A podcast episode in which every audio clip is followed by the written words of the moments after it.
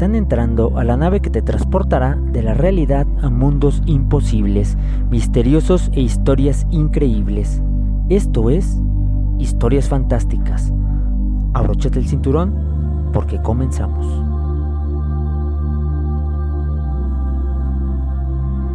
Hola, hola, muy buenas tardes. Eh, yo soy Miguel Nava, el piloto de esta nave. A lo largo de mi corta vida recopilé una serie de historias que quiero contarte. Cada martes te contaré una historia nueva. Así es que ya está aquí, historias fantásticas. Eh, y hoy toca por fin el turno de Francisco que venga a hablar de películas. Eso es todo. Qué genial. ¿Qué onda, qué onda, Francisco? ¿Cómo estás? Hola, hola Miguel. Eh, buenas noches. Ya extrañaba estar aquí.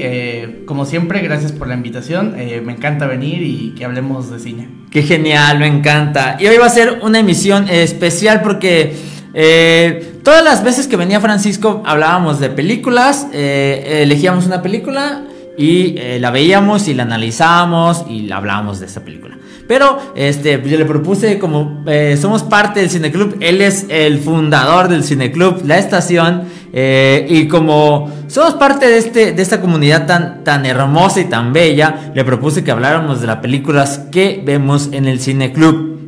Y entonces, eh, los últimos días de cada mes vendrá Francisco para dialogar, hablar y debatir sobre las películas que se ven en el Cine Club. Entonces, hoy toca el turno del el Cine Club, la estación de cine mexicano. Claro, bueno, para los que no sepan quién es el, qué es el Cine Club, eh, los invitamos a toda la gente de Los Reyes y alrededores. Eh, bueno, yo no, yo no, soy el fundador, no me considero el fundador, eh, sino que es un proyecto que hicimos junto con Miki y ah, Camo.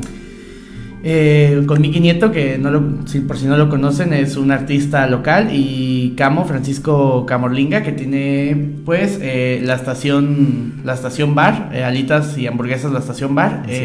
y bueno, él nos presta el espacio y nosotros pues proyectamos películas y hablamos de cine. Todos los lunes a las 7 y media. La cartelera es diversa y pues bueno, tratamos de abarcar un poco de todo. Sí, así es, está muy genial, sí cierto, eh, ahí con mi tío, con mi tío Camorlenga, eso es todo. Un saludito a todos los que nos escuchan ahí del Cineclub, porque ahí de seguro nos van a estar escuchando. Sí, saludos saludos a todos los que son parte del Cineclub y a los que no se animan a ir, porque a mí me mandan muchos mensajes para preguntarme sobre el cine club, sobre cómo llegar, sobre dónde es, sobre qué hora es. Me mandan muchos mensajes y me preguntan y le digo, sí, sí, sí, vayan así, así. Y luego no, resulta que no van, pero es porque les da pena, no, no, no, que no les dé pena, por favor. No, no, no, no, el cine club es un espacio para todos, es un lugar donde no manejamos los prejuicios ni las superficialidades, entonces lo que importa es hablar de cine y analizarla, analizar los temas que la misma película plantea y pues bueno, pues ya hablar y cotorrear un rato de, de eso mismo que, que no sé, pues que vemos en la película.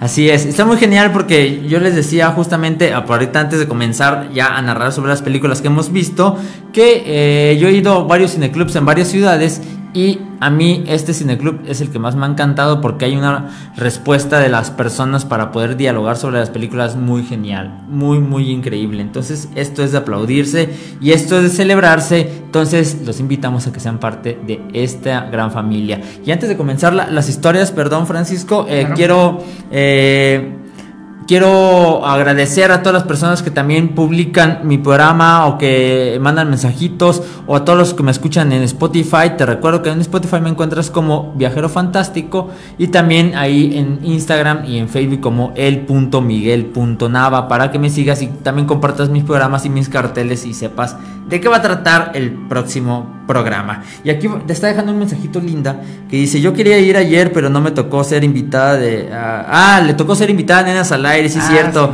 Espero el próximo lunes eh, poder llegarle. Eso es todo. Sí, te, extrañamos ahí, linda, porque también es parte del cine. Sí, claro que sí. Y bueno, vamos a empezar a hablar ya de, de las películas que hemos estado viendo acá en el Cine Club. Tocó el mes de eh, cine mexicano. Eh, ¿O algún por qué eligieron este? Bueno, pues por, porque son las fiestas patrias el 20 de noviembre, entonces decidimos hacer un especial de cine mexicano donde proyectamos tres películas del cine de oro y una película pues nueva, reciente, bueno, reciente porque no es nueva, es del año 2013. Muy bien, y bueno, este programa va a funcionar de la siguiente manera, vamos a tener 15 minutos, que yo ahorita estoy viendo el reloj y yo creo que vamos a tener menos. 12. Sí, Sí. 12. 12 minutos para hablar eh, de la película, dialogar lo que nos, eh, nos plazca en ese momento Claro. y, este, y para que ustedes la conozcan y se animen a verlas, ¿vale? Claro. Entonces, vamos a empezar a hablar. La primera proyección fue la película de Macario, que eh, está dirigida por Roberto Gabaldón eh, y producida por Armando Rivera Alba. Y el guion es de Emilio Carballido y Roberto Gabaldón. Claro. Eh, está basada en la novela o en el cuento de eh, Vi Traven. eh, No, es una novela. Bruno Traven, sí. Bruno Traven, efectivamente. Y está, la música es de Raúl Lavista. eh, y la fotografía del gran Gabriel eh, Figueroa, que es muy importante Sí, esto. Sí, también yo creo que vale la pena hablar de, de L'Oreal Figueroa. Sí, es muy muy importante. Y este algunos datos es pues que fue creada en o fue hecha en 1960. Eh, se estrenó en Cannes en mayo de 1960 este, y eh, el 9 de junio en 1960 en México. Eh, acá acá la, la describen como terror psicológico, drama y misterio. Bueno, como dato curioso, Roberto Gabaldón, el director de esta película, no solo hizo la adaptación de Bruno Traven de, bueno, de, la, de Macario, sino que también adaptó eh, La Rosa Blanca con los mismos actores, este, con Ignacio López Tarso y Pina Pellicer. Y también trabajó en España, dirigió la película de Don Quijote, Ataca de nuevo, con Cantinflas y no me acuerdo el actor que hace Don Quijote, él es español. También hizo La Madrastra en España, una, otra película. Y adaptó más libros, no de Bruno Traven, sino clásicos mexicanos, como La vida inútil de Pito Pérez y El gallo de oro Genial. de Juan Rulfo. Sí, genial. A mí me encanta este director porque sí es este. Eh, Es conocido, pero no tan reconocido. Claro. Ajá. Sí, que vamos a ver otros directores de esta misma época, porque este director casi no dirigió cine comercial, sino que más bien se enfocó yo creo que en sus propios gustos, ya que adaptaba a estos autores tan particulares o estas historias, eh, pues no, no, que no son parte del, del ojo común o del gusto común. Y se nota mucho. Bueno, ¿de qué trata este Macario para aquellos que no lo hayan visto? Porque a lo mejor a mí me sorprende que no lo han visto, pero muchos no lo han visto. Claro. seguramente. O han visto partecitas nada más. Claro, sí. Bueno, trata de un humilde campesino, de un campesino que eh, está con su familia, cuentan la historia de cómo vive, el contexto de él, de él, de su eh, contexto muy pobre en una ciudad, eh, en un pueblo que no mencionan su nombre, si no mal recuerdo.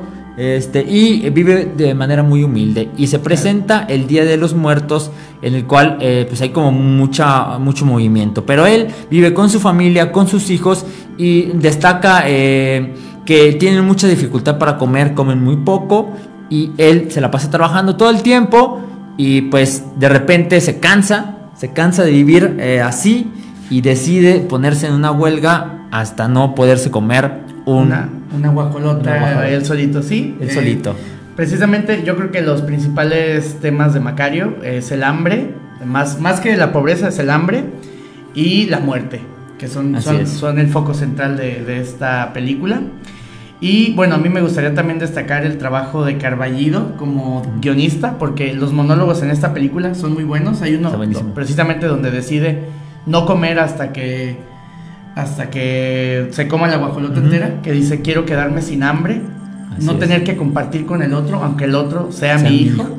O el monólogo que, que le dice el señor de las velas que está fabricando Ajá. las velas, Macario, eh, ¿cómo, es- espera, ¿cómo es ese monólogo? de la muerte que la, la llevas tú ¿no? Haces mal, Macario. Hay que tener más consideración con, lo- con la muerte, con los muertos, porque en este porque en este mundo pasamos más tiempo muertos que vivos. Desde que nacemos tenemos la muerte escondida en el hígado, en el estómago o acá, en el corazón.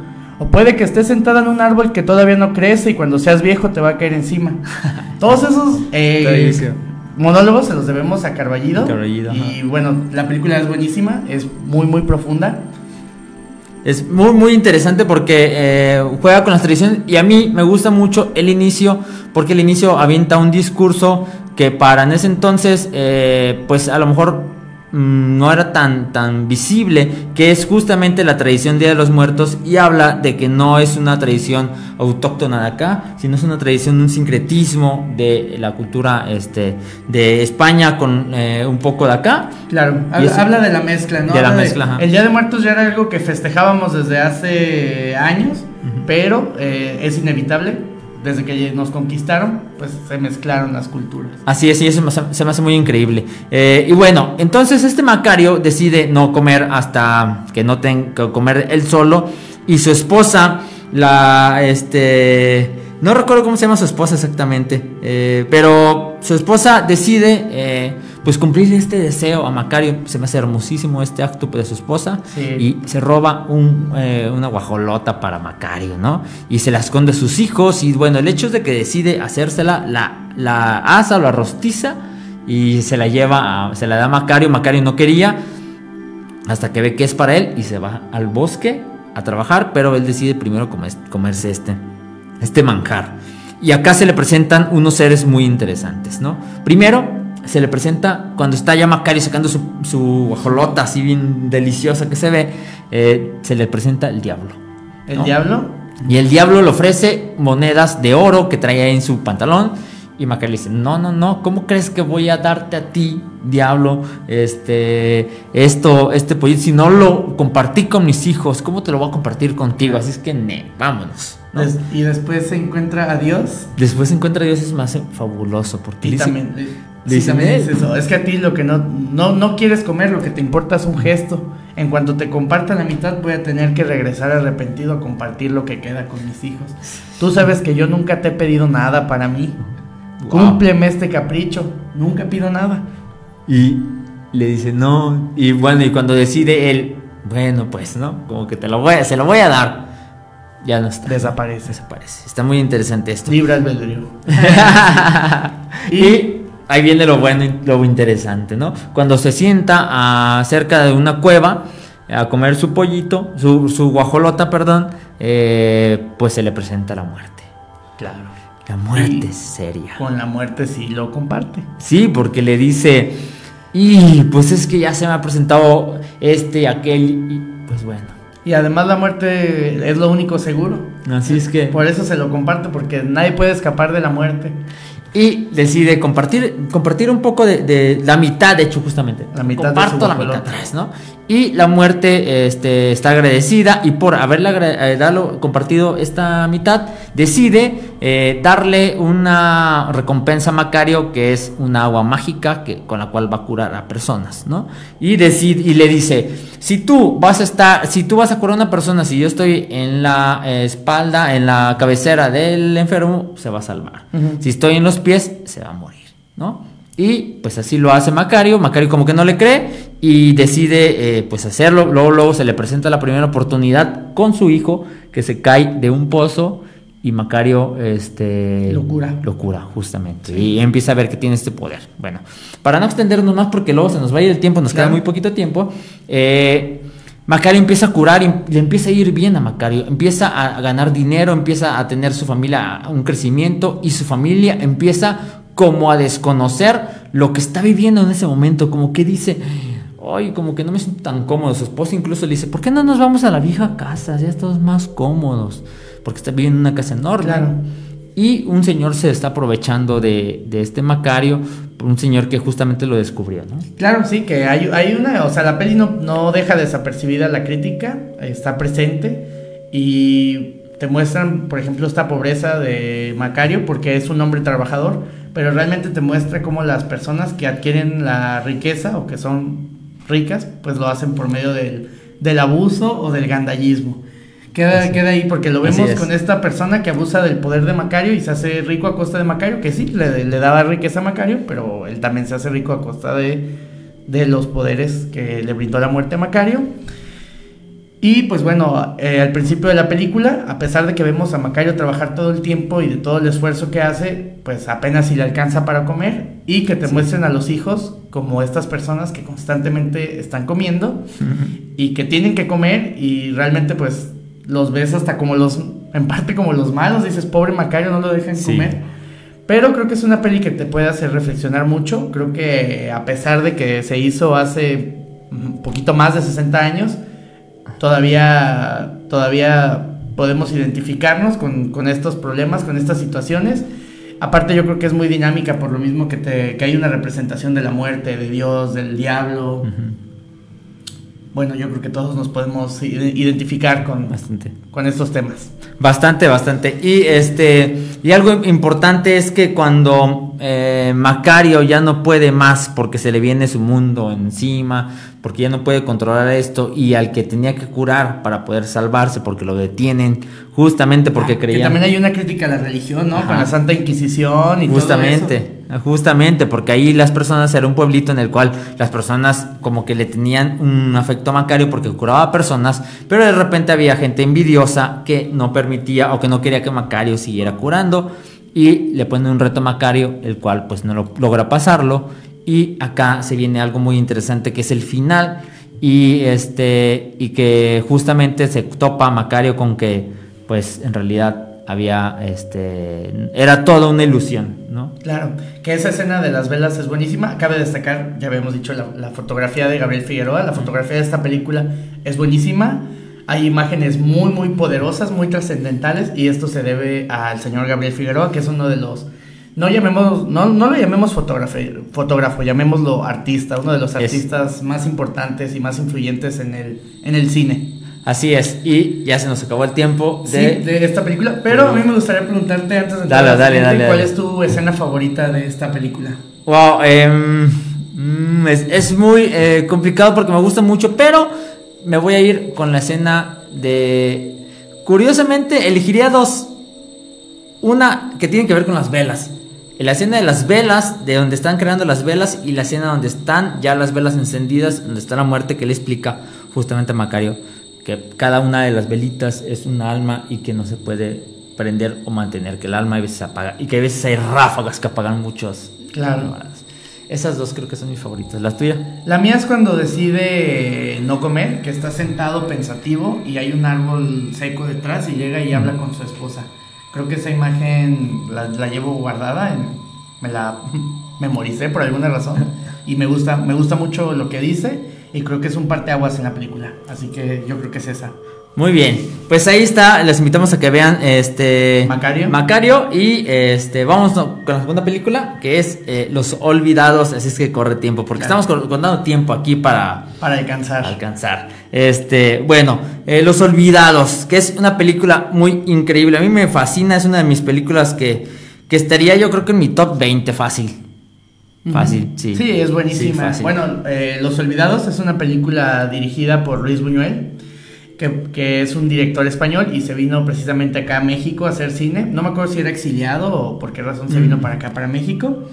Y está escrita por Luis Buñuel y Luis Alcoriza, que escribieron varias películas juntos, entre ellas Día de los Difuntos, eh, Mecánica Nacional y Él. También que es una peli muy buena, Él, que habla sobre los celos de Luis Buñuel. El- ah, sí. Eh, y entre, entre las películas que. Ah, no, perdón, este. Ángel Exterminador. Estoy confundiendo las que dirigió este. Luis Alcoriza, perdón, Sí. con las que dirigió Luis Buñuel y escribió este. Alcoriza, que fueron el, el Ángel Exterminador, Los. Ambiciosos y el. Sí, sí, también el Ángel Exterminador es buenísima. Buenísimo. Eh, y también contamos con, con la dirección de fotografía de Gabriel Figueroa. Genial. Y eh, algo también importante es que em, este eh, Luis Buñuel es, no es un exiliado, sino que cuando, cuando el surrealismo estaba con su apogeo, se, se corrió como el rumor de que México era un país muy surrealista, que era un país muy interesante y él decidió venir a conocerlo. También mucho por Gabriel este, Figueroa, que Gabriel Figueroa era una figura muy importante dentro del ámbito artístico. En esa época tenía un renombre impresionante Gabriel Figueroa, por eso casi todas sus películas se estrenaban en Cannes. Claro. Este, y eh, por eso él es invitado para acá, para que viniera a, a vivir acá a México, porque él vino a quedarse a vivir acá a México, porque era un país muy, muy surrealista. Y bueno, eh, los algunos protagonistas, este, La Inda, Miguel Inclán, Alfonso Mejía, Roberto Cobo, Sí. Almadelia Fuentes, este, Francisco Claro. Jambrina, Jesús Navarro y Efraín Arauz. Que cabe mencionar, ya que lo mencionas, Roberto Cobo, yo creo que aquí nos entrega uno de sus mejores papeles. Yo creo que en esta película mm, habita el mejor villano, Sí, eh, el mejor villano de toda la historia del cine. Así es más, de cualquier película que se les pueda ocurrir, no pueden competir con, competir con el Jaibo. El Jaibo es el peor, Sí. el peor, peor, peor, peor, peor, por mucho el peor eh, villano o antagonista. Sí, e- esto es muy interesante. Yo no lo había checado de este punto hasta que tú lo pusiste, tú lo planteaste así. Y me impresionó mucho porque me dijo, a ver, me retó así como que, a ver, dime otro. Y yo, oh, rayos. y estoy pensando y hasta ahorita no lo he Te encontrado. puedes poner a pensar en cualquiera y.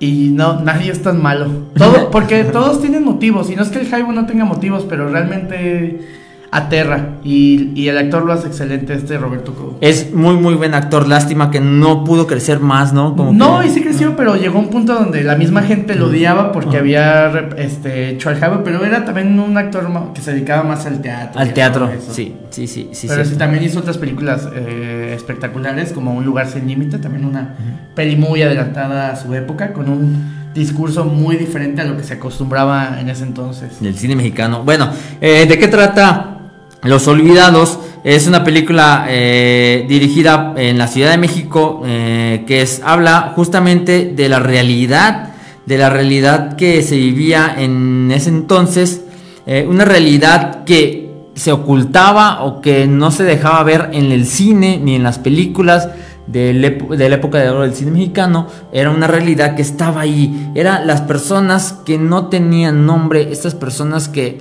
vivían marginados en la ciudad, en esta ciudad de creciendo eh, abruptamente eh, y trata sobre un grupo de jóvenes que eh, se agrupan para vivir, para experimentar cosas y que a lo largo de su vida van cometiendo cada vez más errores por no saber hacia dónde ir, ¿no? Claro, yo creo que la peli busca hacer un retrato realista, eh, no exagerado, un retrato realista de lo que es la pobreza. Porque es, es real que en, en el cine mexicano de aquella época se intentaba idealizar a la pobreza y se, se veía la pobreza como algo bueno. La gente pobre era trabajadora, era chambeadora, era humilde y le echaba ganas y eran bien buena onda y a pesar de que la tenían difícil, ellos tenían buena actitud y teníamos esa imagen del pobre y esta película llega y nos dice no, eh, ser pobre significa no tener acceso a la educación y hacer todo lo posible por sobrevivir y sus protagonistas son 100% se sienten reales Reales. y bueno, también por eso no le gustó a- a- a- al, al público en general, ni al gobierno. Al, el gobierno la quitó como a los tres días, no querían que supieran de esta película, querían quemar todo. Y no es algo exclusivo de México, sino que la película se hace en México, pero realmente la misma película empieza diciendo Francia, Nueva York, las grandes ciudades, las más grandes ciudades del mundo, al tener tanto progreso, también albergan pobreza y dificultades para, para algunos niños. Porque también es una peli que se enfoca en la niñez. Así es, en la juventud, porque empieza justamente con el Jaibo que se escapa de una co- corrupcional y eh, se topa con varios de sus amigos que empiezan como a decirles que no tienen dinero y que él dice, no, pues ya verán, ya verán, ya llegué, ya estoy aquí y aquí se van a forrar de dinero conmigo, ¿no? Que justamente era un plan como para empezar a robar empezar a hacer cosas para generar dinero. Eh, y vemos varios, varios, este, varios personajes ahí muy interesantes. Eh, que está el Jaibo, que es, just- es el principal, que es en el cual se mueve toda la película. Pero hay personajes que son, a mí me, me conmueven mucho. Y hay uno que, que me conmueve mucho, que es el Ojitos. El ojitos. Que los el Ojitos, que es un niño que viene como de un pueblo, de un pueblo justamente llamado Los Reyes. que eh, su papá lo deja ahí en el mercado, justamente olvidado, o ahí lo dejó nada más y se fue su papá. No se sabe qué pasó, no se sabe si su papá murió, no, sabe, no se sabe si su papá lo abandonó, no se sabe, simplemente se queda ahí y el ojitos está preocupado, llorando, todo el día está llorando porque piensa que lo va a abandonar su papá o que ya va a llegar o que ya es muy tarde y pues su papá nunca llega y es eh, pues agarrado por un señor eh, invidente que, que toca varios instrumentos y que lo invita a dormir a su casa y que le ayude, ¿no? Como Que este señor ciego también es, es muy interesante. Constantemente está recalcando los problemas después de la revolución. Así y es. dice, no, antes la gente tenía valores, era mejor cuando estaba el general Don Porfirio y siempre está con este discurso. de, de que era como mejor antes, ¿no? Y ahí se empiezan a, a como a entrelazar las historias entre los diferentes personajes que encontramos.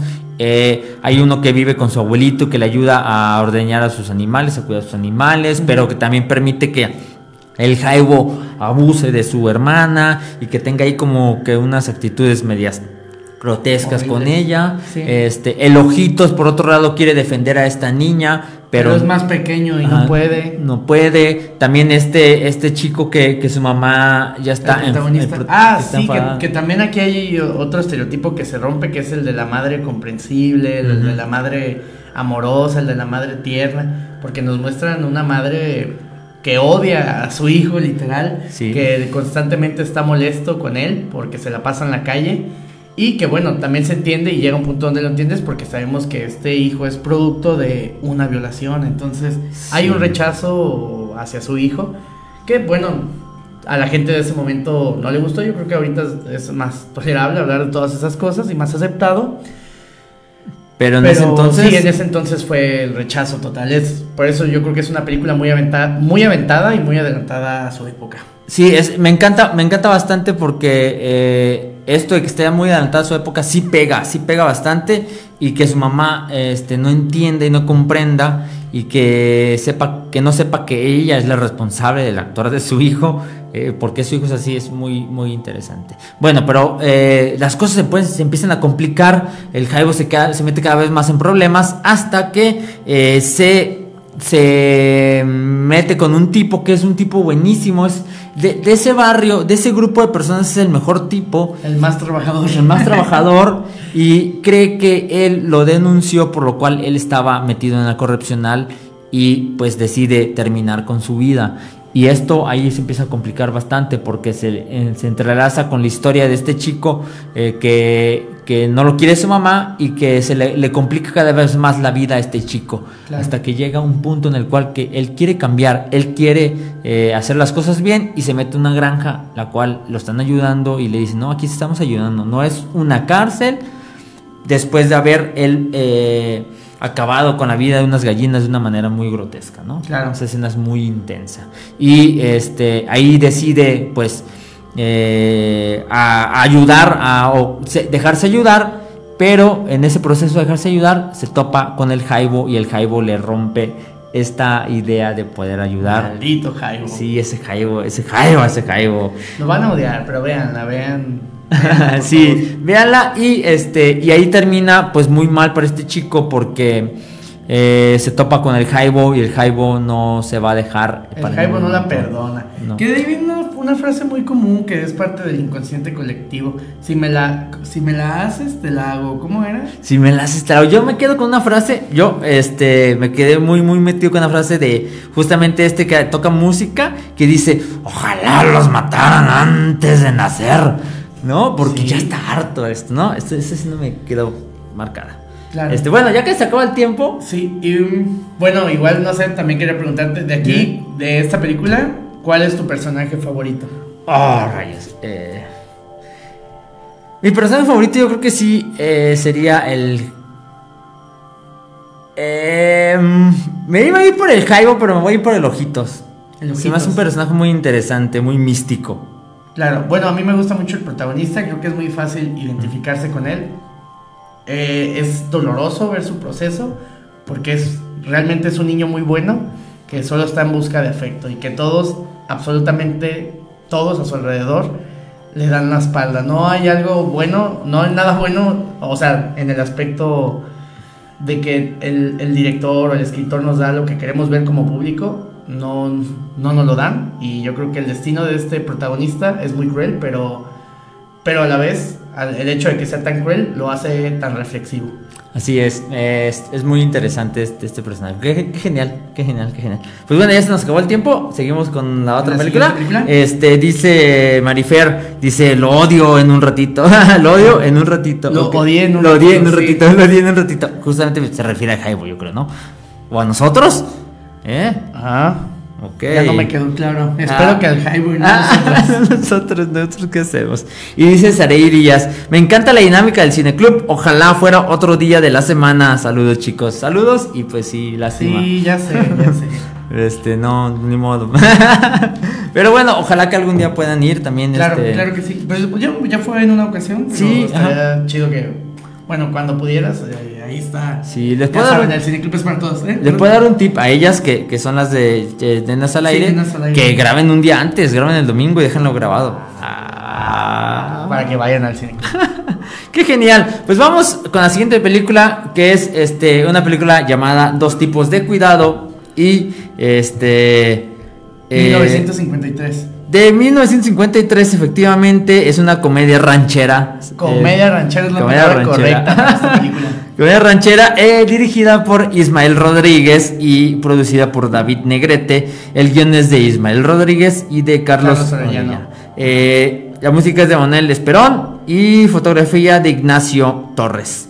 Este, y los protagonistas.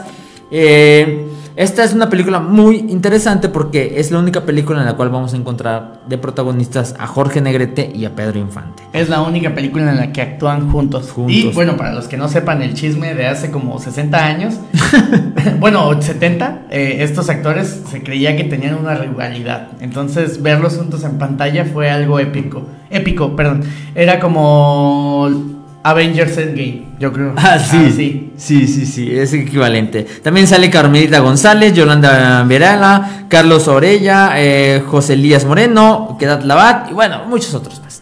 Los importantes creo que sí son Jorge Negrete y Pedro Infante. Sí, son los que se roban la película, tienen muchísima presencia.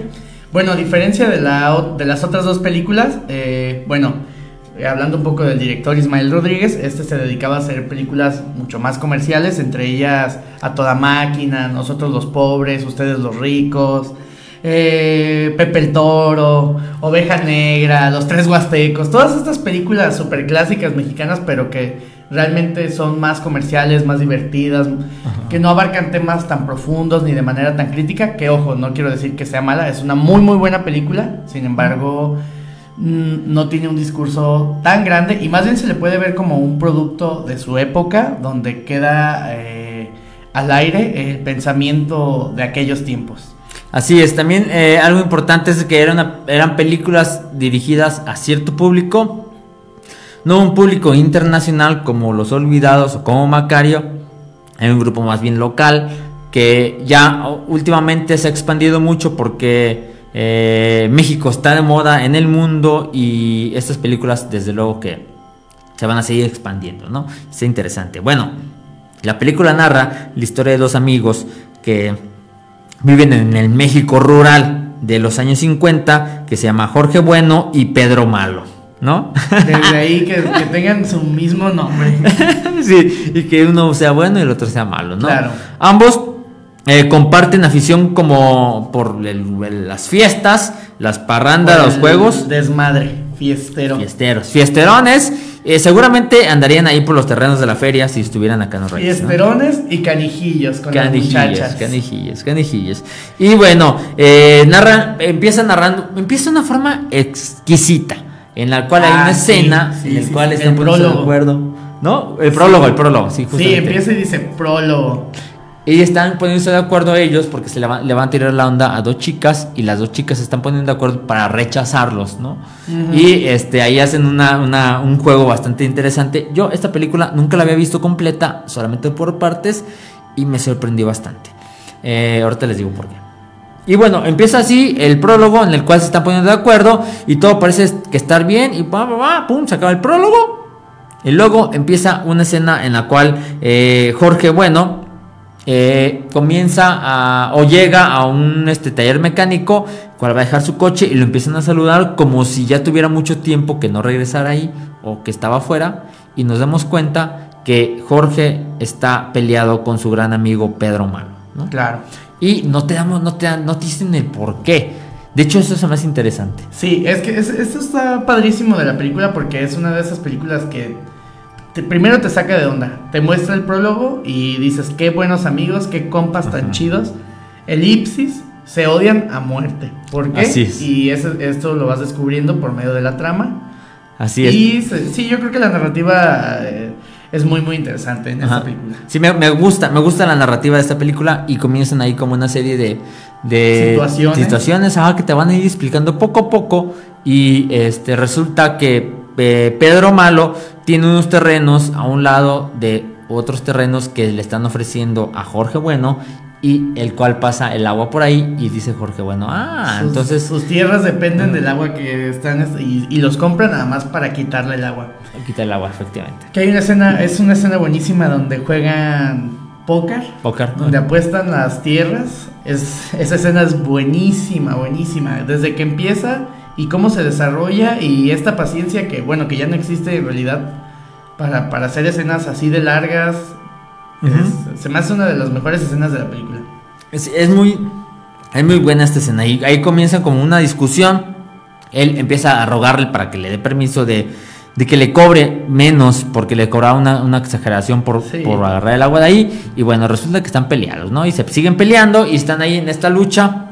Eh, eh, Pedro Malo, pues pierde, o sea, en realidad no puede conseguir que, que este Jorge Bueno le, le dé como el visto bueno para, para poder tomar las, este, las, las tierras, para poder tomar el agua a, a sus tierras, ¿no? Claro. Y eh, ahí comienza a, a como a develarse un poquito que tiene que ver el asunto del por qué hay un problema entre ellos.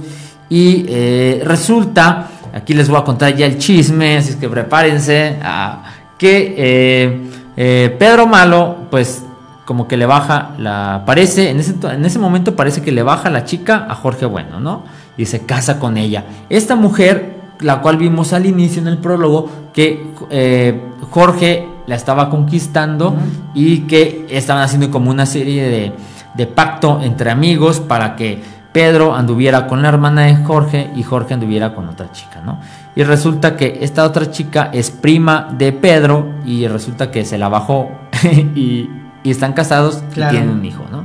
Acá hay una escena muy curiosa que es que Pedro, Pedro Malo tiene un hijo y vemos a su suegro como es un árabe, si no me recuerdo. Que, es Carlos Orellana, el, el guionista. El guionista, ajá, ju- justamente. Lo vemos eh, preocupado con su hija reclamándole porque como que qué tipo Que- de que hombre. se casó, que ajá, que es bien fiestero.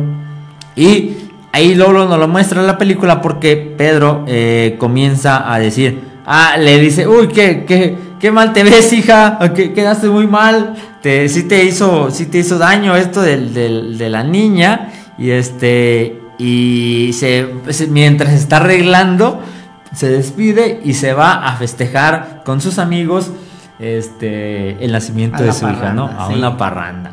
Y acá hay una escena muy interesante porque es cuando empieza esta escena del canto, en el cual está él cantando eh, con una chica de la vida galante, Claro. así bien felices y contentos. Qué bueno que esta película es un musical, tiene Es un momentos musical. musicales buenísimos. En, en- en lo que, en la cuestión musical, la película es excelente.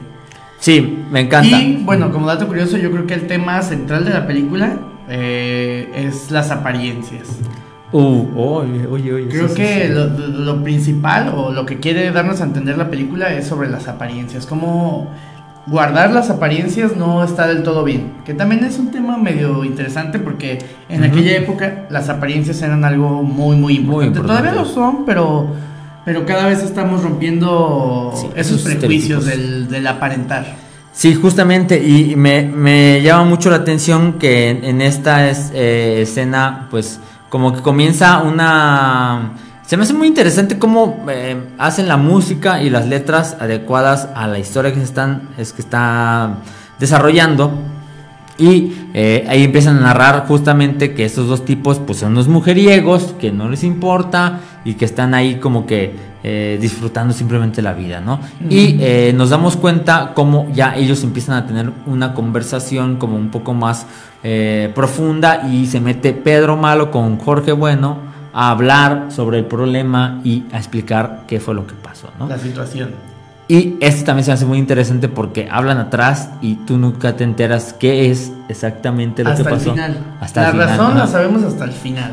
Y- La razón por la que se han peleado. Y así es como va pasando, ¿no? Va pasando el tiempo y ya como que se empiezan a comprender, como que empiezan a ver onda y empieza a haber un retroceso en la historia de cómo pasó este asunto, ¿no? Y de cómo está la chica que está con eh, Pedro Malo eh, encontró a Jorge Bueno engañándola y ahí comienza como a retorcerse la historia, ¿no? Claro. Es curioso que tú pienses como espectador que lo que pasa es que como eh, Jorge engañó a su novia, pues Pedro se aprovechó ahí como que dijo, y pues la consoló, ¿no? Como que la consoló y dijo, ah, pues yo te consuelo, pues chiquita, ¿no? Y eh, pues no, no fue tan así, porque después resulta que Jorge Bueno se va a casar y tiene un suegro, pues mi ex militar, ¿no? Ándale, el, el comandante, El comandante. del pueblo, sí. Ah, era comandante, no era ex militar, ¿verdad? Era comandante, ex comandante. Y este, y pues obviamente no quiere que le, le lastime el corazoncito a su hija, que también esta escena en la cual la hija se da cuenta, ah, es muy triste. Claro, sí, sí, pobre de, de Dolores, creo que se llamaba, no me acuerdo cómo se llama. Pero bueno, ya se nos está acabando el tiempo, entonces, ¿cuál es tu, tu, tu eh, algo que quieres decir? Bueno, yo sí quería sí, preguntarte, perdón, como ya te, te pregun- en la primera te pregunté tu escena, en la segunda tu personaje y aquí te voy a preguntar eh, tu canción favorita de la película, obviamente sin mencionar las coplas, porque las coplas es un tema aparte, las coplas sin duda es la Sí. mejor escena de la película. Sí, sí, sí. Están excelentemente escritas. Cantinflas intentó hacer una escena similar a, a lo de las coplas, pero no le quedó tan bien como en esta película. Por el simple es. hecho de que exista esa escena de las coplas, vale la pena ver toda la película. Sí, esa es- una joya. Esa es una escena icónica del cine mexicano, de hecho. Sin duda, sin duda es ¿No? una de Ajá. las escenas más importantes del cine mexicano. Y bueno, sin mencionar las coplas, ¿cuál es tu canción favorita? de la- Ok, de la ¿cuál es mi canción favorita? Sí, cuando justamente está festejando eh, Pedro Malo del nacimiento de su hija y que empieza ahí como que... Sí. Esa, esa, La esa es una de las fui de fiesta de Julia. Eh. Sí, está muy divertida. Esa divertida. divertida. Yo Sí. creo- Eh, la, tuya, ¿no? La tuya. Sí, yo, yo estaba entre esa de. Ah. Y, pero me gusta también mucho la de Cubo Cubo. Cubo cuando. Oh, yo, sí es cierto. No, retiro, retiro mi oferta. Sí. Y hasta dije, esa, esa es una buena frase, es una buena frase. Q, Q, Pues. Cubo cuando. Pues Q, ¿cuándo? Dice. Sí, eh, es Pedro una, es una peli muy memorable también. Sí, tiene momentos muy, muy machistas. Pero es, es, es, es importante tener en cuenta que en esa época, pues la gente era machista. Incluso eh, las, las mujeres de esa época, no todas, pero sí había mujeres machistas también que defendían el pensamiento machista. Entonces era parte de, de lo que pensaba el colectivo mexicano. Así no hay que es. verlo como algo malo, hay que verlo como algo de su época. Algo que fue. Y Si también. no podemos borrar el pasado y de hecho el pasado nos sirve para aprender. Así es, y también algo interesante es que a mí se me figuró como si hubiera sido una, una película que adoctrinaba, que generaba una identidad del mexicano, porque al final, la escena final se me hace muy, muy obvia, que es eh, una escena en la cual te empiezan a, a- a mostrar cosas de México. Típicas mexicanas, Típicas mexicanas, sí. el los tamales, los pozole, y así como un anuncio, ¿no? Entonces me, me llama mucho la atención que en ese momento la, el, el gobierno de México quería tener una, una identidad del mexicano y por eso buscaba como maneras de que las personas se sintieran identificadas con algo. Y creo que tiene que ver esta película un poco con eso. Y ahí, ahí me sacó bastantes sorpresas. Pero, bueno, como es un resumen pequeñito, vámonos a la siguiente película Claro. porque se nos acaba el tiempo. Claro que sí. Y este. La siguiente película es una película que me sorprendió bastante. Yo quiero aquí decir en público, ahí nos va a estar escuchando el Mickey, saluditos al Mickey. Saludos, Eh, Que eh, a mí no- yo no entendía por qué habían elegido estas películas. Como que decía, pero es que no tiene nada que ver esta película porque las tres películas primeras eran del cine de la época de oro de México y luego se brincaban una película mucho más reciente que tenía que ver como que con otros temas, con otra onda y yo no entendía y decía, pues es que no queda y me costaba como trabajo así como que, ay, ay. Sí, ¿No? sí, sí, sí. De hecho, yo también le dije, Miki, hay que esperarnos para poner. Porque yo sí la quería ver la película, me parecía una propuesta interesante, pero yo decía, hay que ver puro cine de oro. Igual lo, lo hicimos la elección porque era el día del músico, el día de Santa Cecilia. Sí, Santa Cecilia, ¿verdad? Entonces, también por eso hicimos la lección de la pasada, que es la de dos tipos de cuidado, es un musical, y Somos Maripepa, que es una película que es sobre el ser músico en México, que sin duda es una gran elección, que si bien el cine mexicano de un tiempo para acá, 2000, finales de los 2000, eh, principios de los 2010, empezó con una ondita de hacer cine muy comercial, muy, Sí, muy comedia típica de los Estados Unidos. Eh, esta película se siente como aire fresco, como Oh, una sí. propuesta independiente, cine mexicano del bueno. Eh, me- a mí me sorprendió bastante, me gustó bastante. Es una película muy hermosa, muy bonita. Está dirigida por Samuel Kishi. Samuel Kishi. Este, y eh, bueno, tuvo varias nominaciones: un premio Ariel a la mejor revelación masculina, premio Ariel a la mejor música original. Y este. Su director que. Actor revelación también. Actor revelación, actor revelación, sí, justamente revelación masculina. Y eh, Rebeca del Real es la directora artística, Claro. que, que y, está interesante. y también creo que se estrenó en el Festival de Berlín. Oh, no, no, no me sabía ese dato. Ok, genial. Me encanta porque trata de unos jóvenes que buscan eh, su sueño de tener una banda y de meter su banda a un concurso de, de bandas, justamente, pero hay una serie de, problema, de problemas que no les permiten, serie, eh, una serie de problemas como el, la identidad de buscar, por ejemplo, un, un trabajo. Uno, uno tiene que buscar un trabajo porque si no lo van a correr de su casa. Claro. Otro que tiene problemas con sus papás porque vive con su abuelita solamente. Hay otro que quiere experimentar ya la onda de tener novia. Y este. Y hay una serie de problemáticas que no les permiten y que los confrontan consigo mismos con la idea de qué están haciendo y de si están por el camino correcto o si deben de cambiar ¿no? Hay un chico que también se encuentra con otros amigos que no escuchan de esta música del rock y que escucha más bien otro tipo de género y que le llama más bien la atención y que pretende ser parte de este grupo al cual no pertenece. Entonces nos invita a la película a reflexionar sobre la juventud, sobre qué somos y qué estamos haciendo con nuestra vida, Claro. si es correcto los sueños, si no, debemos de seguir los sueños, si debemos hacerle caso a la sociedad. Yo creo que ese, eh, la película retrata este punto de quiebre entre el ser joven y entrar a la adultez de lleno, aceptar la adultez, aceptar más que nada la realidad.